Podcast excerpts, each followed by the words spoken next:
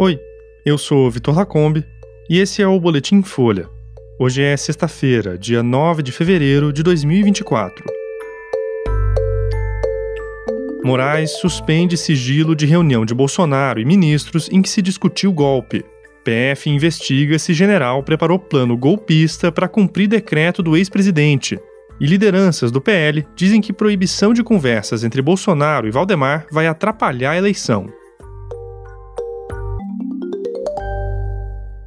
O ministro do Supremo Tribunal Federal, Alexandre de Moraes, suspendeu o sigilo do vídeo da reunião em que o então presidente Jair Bolsonaro discutiu com ministros a possibilidade de um golpe de Estado. Na reunião de 5 de julho de 2022, Bolsonaro convoca os auxiliares a fazerem alguma coisa antes das eleições para impedir a vitória de Lula.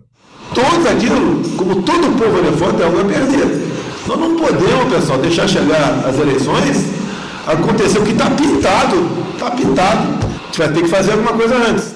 O vídeo foi apreendido pela Polícia Federal no computador do tenente-coronel Mauro Cid, ex-ajudante de ordens de Bolsonaro. No encontro, o então presidente disse que o Brasil viraria um caos se o PT assumisse o poder, ataca ministros do STF e do TSE e insinua que as eleições brasileiras seriam fraudadas. Ele afirma, sem provas, que mesmo que ele, Bolsonaro, tivesse 80% dos votos, Lula ganharia as eleições. Segundo a Polícia Federal, o encontro teve o objetivo de exigir que os presentes promovessem desinformação e ataques à justiça eleitoral. A PF afirmou que essa narrativa foi um dos elementos essenciais para manter as manifestações em frente a quartéis mobilizadas depois da derrota nas eleições. E com isso, dá uma falsa percepção de apoio popular, pressionando integrantes das Forças Armadas a aderirem ao golpe que estaria em andamento. No vídeo, Bolsonaro também acusa ministros do STF, como Moraes, Luiz Roberto Barroso e Edson Fachin, de estarem preparando tudo para Lula vencer as eleições no primeiro turno. Os caras estão preparando tudo, pô.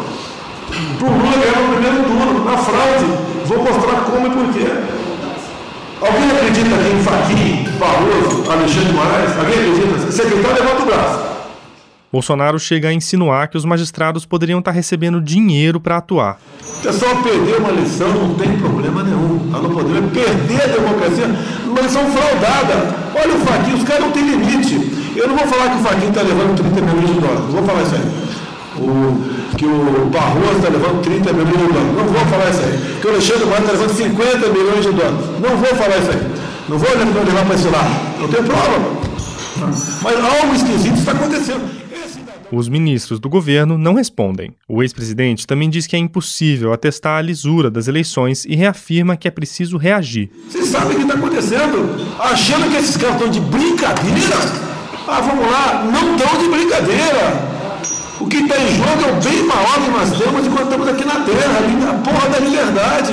Vamos ter que reagir. Além de Bolsonaro, também fazem falas atacando as urnas o general Walter Braga Neto, então ministro da Casa Civil, o general Augusto Heleno, que comandava o Gabinete de Segurança Institucional, e o então ministro da Justiça, Anderson Torres. O vídeo é considerado pela PF uma prova crucial de que havia uma dinâmica golpista na alta cúpula do governo.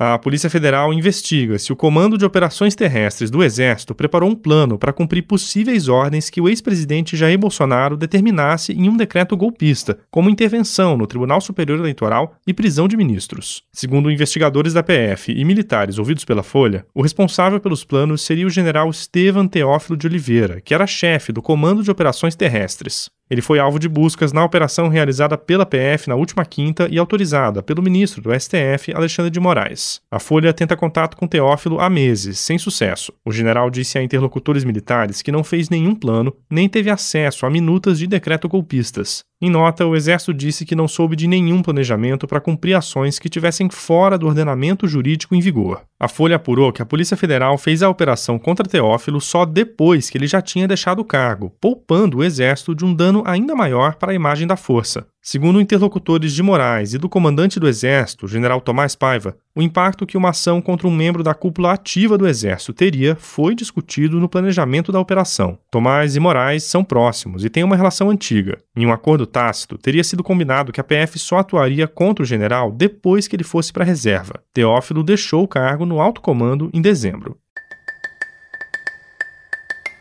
A operação da Polícia Federal que investiga a tentativa de golpe de Estado impôs um obstáculo às articulações do PL, o partido de Bolsonaro, para as eleições municipais. O ex-presidente está impedido de conversar com outros alvos do inquérito, como o presidente do PL, Valdemar Costa Neto, e líderes da legenda avaliam que isso prejudica as estratégias pensadas para o pleito desse ano. As consequências da investigação trazem incertezas, principalmente para Rio de Janeiro e São Paulo, as duas capitais que são o foco do bolsonarismo no pleito desse ano. Bolsonaro teve o passaporte apreendido nessa quinta-feira. Valdemar foi preso em flagrante por posse ilegal de arma de fogo. E o general Walter Braga Neto também foi outro alvo. Todos estão impedidos de se comunicar entre si. Segundo integrantes do PL, Braga Neto seria responsável por coordenar as campanhas municipais do partido. O PL pretende eleger mil prefeitos por todo o país. Eles apostam na popularidade de Bolsonaro e no acesso aos fartos fundos eleitoral e partidário da legenda, que elegeu a maior bancada na Câmara dos Deputados nas eleições de 2022. Esse foi o Boletim Folha, que é publicado de segunda a sexta, duas vezes por dia, de manhã cedinho e no final da tarde. A produção é de Daniel Castro e Laila Moalen e a edição de som é do Tomé Graneman. Essas e outras notícias você encontra em folha.com. Até mais e bom fim de semana.